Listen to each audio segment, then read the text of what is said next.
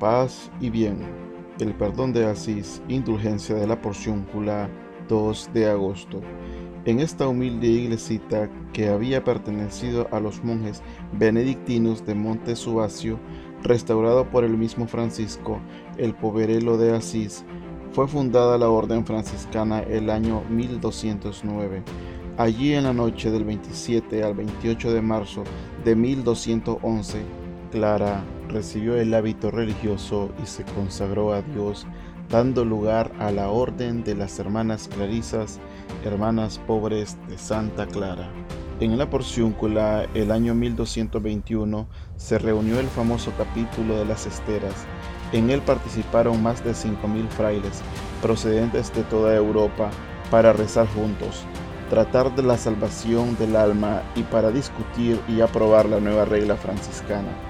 Siempre allí, San Francisco murió devotamente, depuesto sobre la desnuda tierra, al caer la tarde el 3 de octubre del año 1226. En este lugar santo, el poverelo tuvo la inspiración divina de pedir al Papa la indulgencia que después se llamó, por eso mismo, de la porciúncula o gran perdón, cuya fiesta se celebra el día 2 de agosto. Es el diploma de Fray Teobaldo de Asís el documento que lo relata y confirma. San Francisco en una noche no muy identificada del mes de julio del año 1216, mientras estaba rodeado ante el altarcito de la porciúncula, absorto en la oración, percibió de pronto una luz vivísima y fulgurante que iluminó las paredes de la humilde iglesita. Sentados en un trono, rodeados de una legión de ángeles, aparecieron envueltos en luz radiante Jesús, el Señor y la Virgen María, su madre. El Redentor le preguntó a su siervo pobrecillo, ¿qué gracia es la que desea pedir para beneficio de los hombres? San Francisco respondió con humildad, puesto que es un miserable pecador el que te habla, oh Dios misericordioso, te pide piedad por sus hermanos pecadores, y todos los que arrepentidos atraviesen el umbral de este lugar, reciban de ti, oh Señor, que ve en tus penas el perdón de las culpas cometidas. Lo que pides, Fray Francisco, es muy grande, le dijo el Señor, pero de cosas mayores eres digno y mayores recibirás. Acepto, pues, tu ruego, pero debes de pedir a mi vicario en la tierra que de parte mía esta indulgencia era la indulgencia del perdón de Asís de la porciúncula. Al alba del día siguiente, el santo de Asís, tomando consigo solo a Fray Maceo de Marignano, se encaminó hacia Perugia, donde se encontraba entonces el Papa. Después de la muerte del grande Papa Inocencio III, había sido elegido Papa Honorio III, que era un anciano pero bueno y piadoso, que había dado a los pobres todo su patrimonio.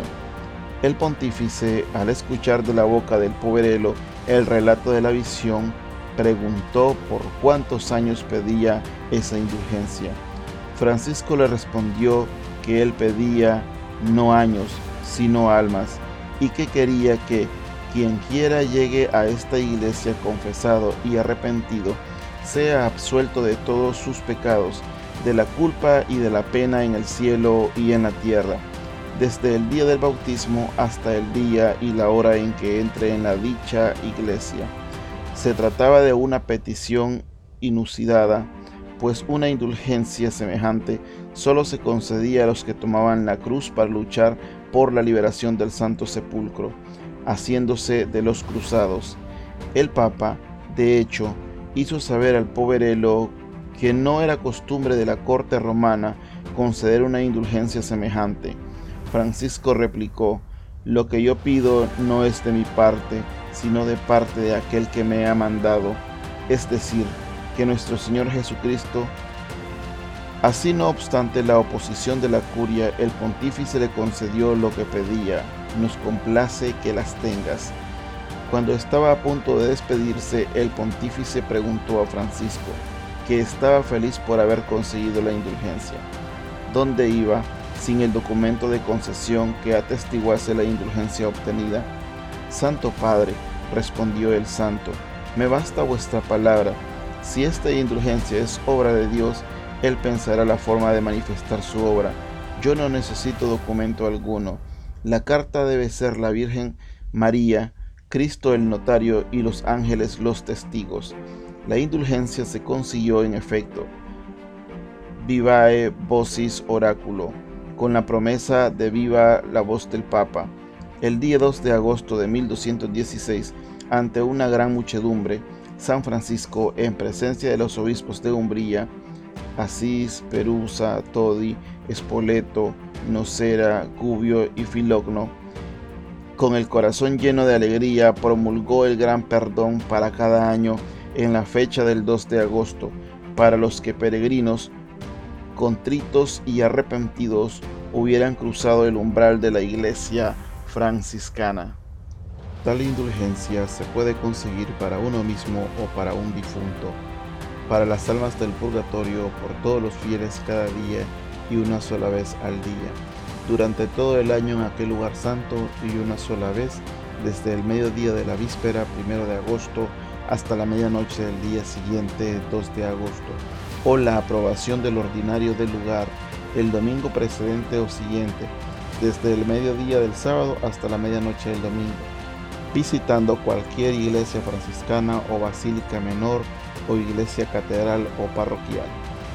El año 1279, Fray Pedro de Juan Olivi escribía que dicha indulgencia es de gran utilidad para el pueblo de Dios, que movido así a confesarse a la contrición y enmienda de los pecados, en el lugar donde, por medio de San Francisco y Santa Clara, le fue revelado el estado de vida evangélica que era el más adecuado para aquellos tiempos, la difusión del movimiento franciscano contribuyó a la difusión de la indulgencia de la porciúncula, conocida como el perdón de Asís, práctica aceptada y consolidada en toda la cristiandad. Paz y bien.